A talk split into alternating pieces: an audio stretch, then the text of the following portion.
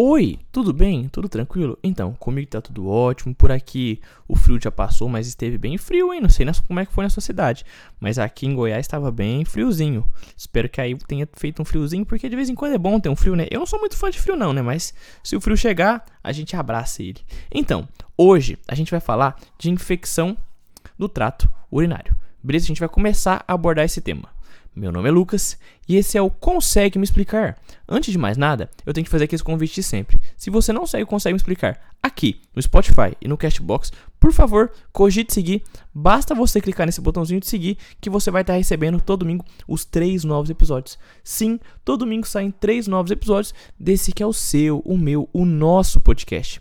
Além disso, eu te convido também a me seguir lá no Instagram. O Instagram do Consegue Me Explicar é o arroba consegue me explicar underline. Arroba consegue me explicar underline. Lá eu faço os stories contando de como está sendo o processo de produção dos episódios e o que vai sair ao longo das semanas e meses, certo?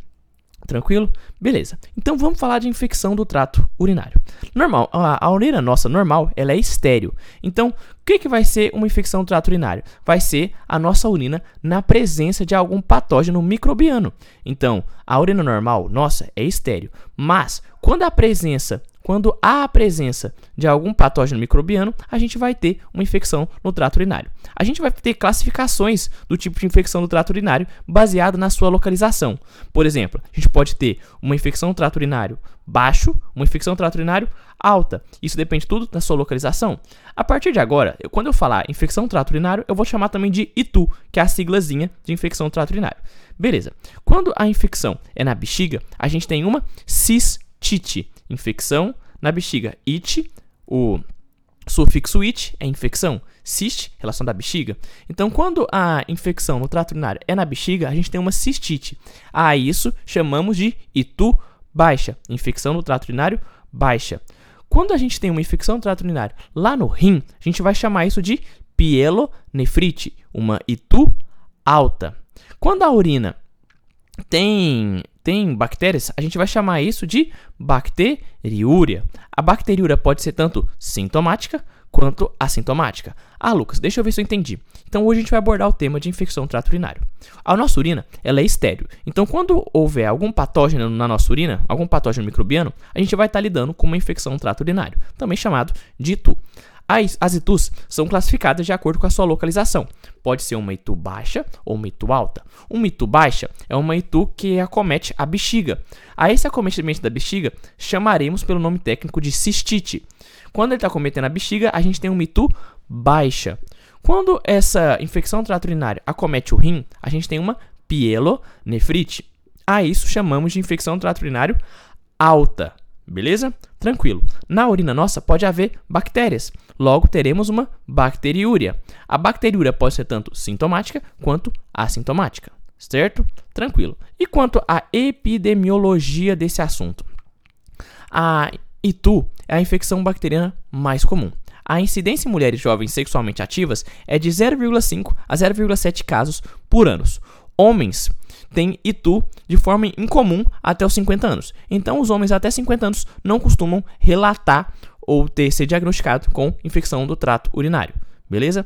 Tranquila. Mas, Lucas, pode acontecer do paciente ter? Pode, vamos supor. Se o paciente tem IPB, lembra, desculpa, se tem HPB, hiperplasia prostática benigna, isso pode levar ao quê? À obstrução do fluxo urinário. Havendo essa obstrução do fluxo urinário, pode aumentar a incidência de TU. Mas isso é comum? Não, isso é mais incomum. Tanto é que a incidência do câncer de próstata, ela vem numa idade mais avançada do homem. Então, em homens, a ITU é incomum até os 50 anos. Mas existem casos de pacientes com hiperplasia prostática benigna que vai fazer a obstrução do fluxo urinário levando ao aumento da incidência dessa ITU.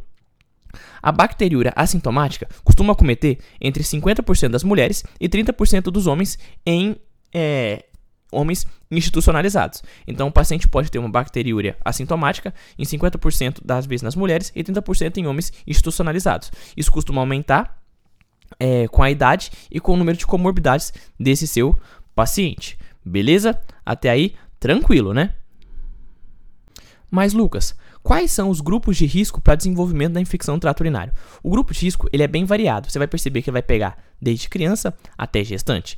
Então, o grupo de risco para o desenvolvimento de infecção do trato urinário vai desde criança menores de 5 anos, já que essa criança não tem um trato urinário já não tem um trato urinário desenvolvido, então ele é mais suscetível a infecções do trato urinário. As mulheres gestantes, por conta de toda a gestação, de como o útero vai comprimir a, o trato urinário da mulher, então gestantes costumam ter mais itus. Pacientes imunossuprimidos, por conta que o paciente é imunossuprimido, então é mais suscetível a ter infecções bacterianas ou virais.